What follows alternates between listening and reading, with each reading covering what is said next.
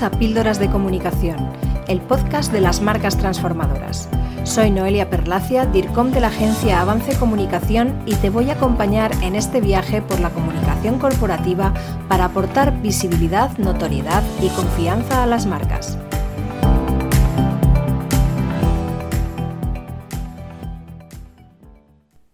En el anterior episodio de Píldoras de Comunicación nos centrábamos en definir con profundidad cómo realizar la segmentación de los públicos y la definición del público ideal de forma efectiva. Continuamos en este nuevo episodio con las diversas fases de análisis para poder elaborar un plan de comunicación eficaz.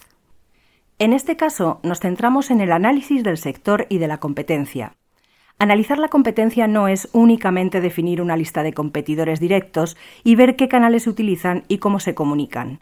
A nivel general, hay diversos factores que podemos analizar para determinar la situación global del sector y así poder enfocar mucho mejor nuestros mensajes y nuestra comunicación. Para empezar, es interesante saber si el sector en el que desarrollamos nuestra actividad es realmente rentable y atractivo desde el punto de vista del negocio. Para determinar esta cuestión, hay cuatro elementos en los que debemos centrar nuestra atención. En primer lugar, si es un sector en el que existe una amenaza clara de entrada de nuevos competidores. Esto está muy relacionado con el momento en el que se encuentra, ya que si es un sector muy maduro o incluso en cierta fase de declive, es más improbable que otras empresas se animen a entrar en él. También dependerá de si existen factores que dificultan la entrada, como tecnología muy específica, grandes inversiones, etc. En conclusión, si es un sector atractivo y sin grandes barreras de entrada, la amenaza de nuevos competidores hará que el sector sea menos rentable. En segundo lugar, hay que analizar si existen amenazas en forma de productos o servicios sustitutivos que puedan satisfacer las mismas necesidades. Un ejemplo claro es el de las salas de cine. El cine no vive buenos momentos, ya que existen numerosas alternativas que no son necesariamente otras salas de cine de la competencia. Están las plataformas como Netflix, HBO, etc. y otras muchas opciones de entretenimiento. Para seguir siendo una opción frente a las alternativas, las salas de cine deben proporcionar contenidos diferentes, experiencias únicas, no alcanzables por otras vías, o destacar su valor añadido. Siguiendo con este ejemplo, habrá un tipo de público que elegirá la opción de quedarse en casa viendo una película en una plataforma y pedir comida, porque prefiere la comodidad y la intimidad de su hogar, sin embargo, hay otro tipo de público que prefiere salir de casa, arreglarse para la ocasión, vivir la experiencia colectiva de la sala de cine y cenar en un restaurante. Si existen muchos productos o servicios sustitutivos, el sector es menos rentable.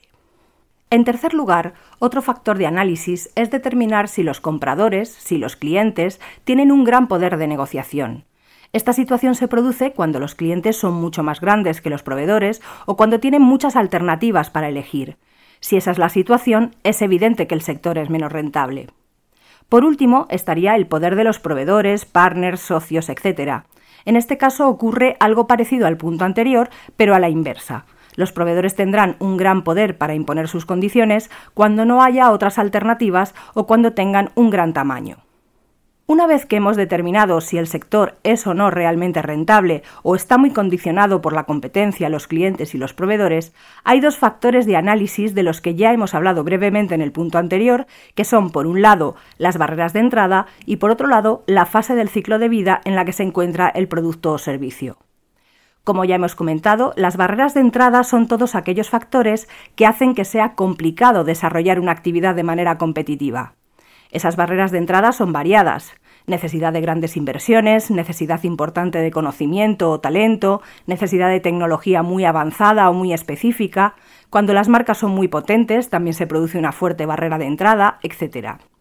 Por otro lado, el ciclo de vida del producto o servicio tiene cuatro fases la fase de introducción, cuando el producto o servicio está iniciando su andadura, por lo que necesita mucha inversión para crecer, la fase de crecimiento, en la que hay que realizar una apuesta decidida por el marketing para destacar frente a otros competidores, la fase de madurez, en la que hay que luchar por ganar cuota de mercado frente a los competidores, y la fase de declive, en la que hay que reinventar el producto o servicio o simplemente dejarlo morir.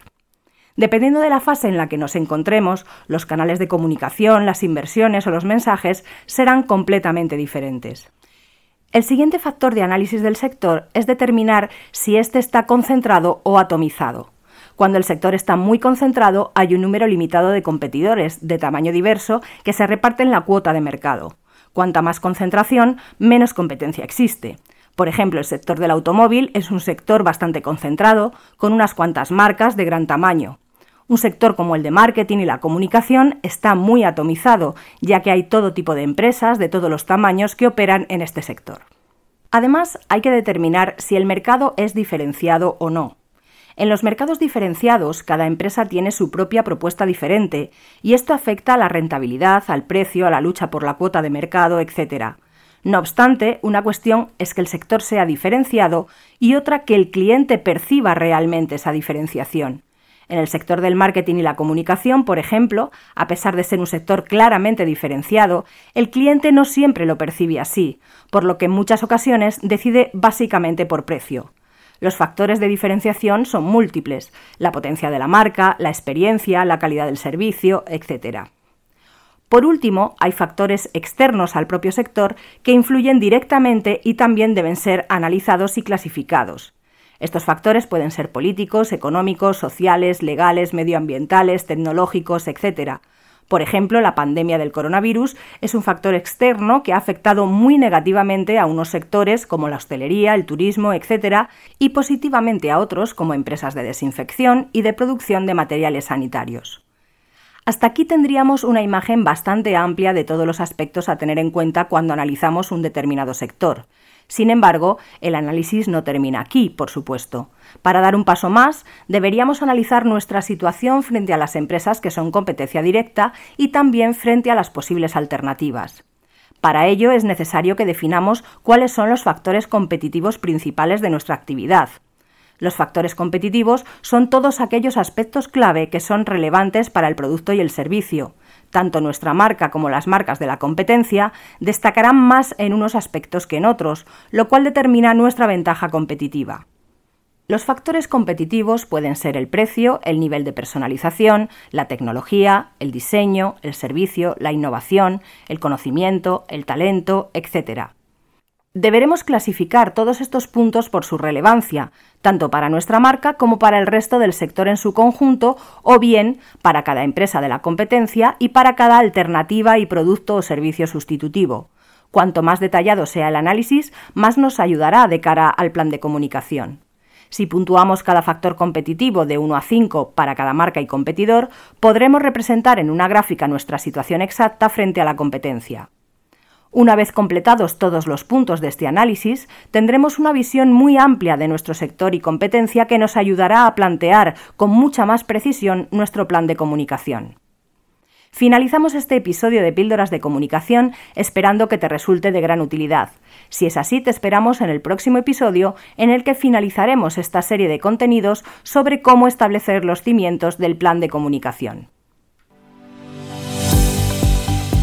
Hasta aquí nuestro episodio de Píldoras de Comunicación. Si te ha gustado, compártelo y no dejes de escuchar el próximo.